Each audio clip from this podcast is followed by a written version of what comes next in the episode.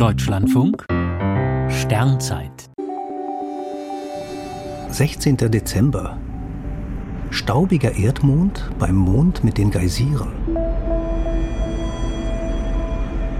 Nach Einbruch der Dunkelheit zeigen sich am Südwesthimmel die Mondsichel und der Ringplanet Saturn. Heute steht Saturn etwas links des Mondes, morgen sind beide dicht beieinander.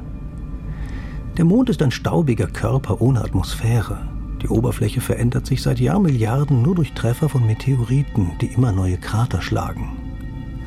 Um Saturn kreist dagegen einer der faszinierendsten Monde des Sonnensystems. Enceladus ist ein Körper, der sein Aussehen ständig verändert. Seine Oberfläche ist von einem viele Kilometer dicken Eispanzer bedeckt. Darunter gibt es einen tiefen Ozean aus flüssigem Salzwasser. Durch Risse im Eis sprühen etliche Geysire in den Weltraum. Jetzt hat das James Webb Weltraumteleskop die so eigene Wasserwelt des Enceladus beobachtet.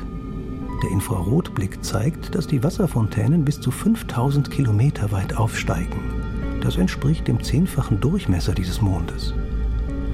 Die Fachleute überrascht, wie stark die Geysire sind. Offenbar sprudeln derzeit rund 300 Liter Wasser pro Sekunde aus Enceladus hervor.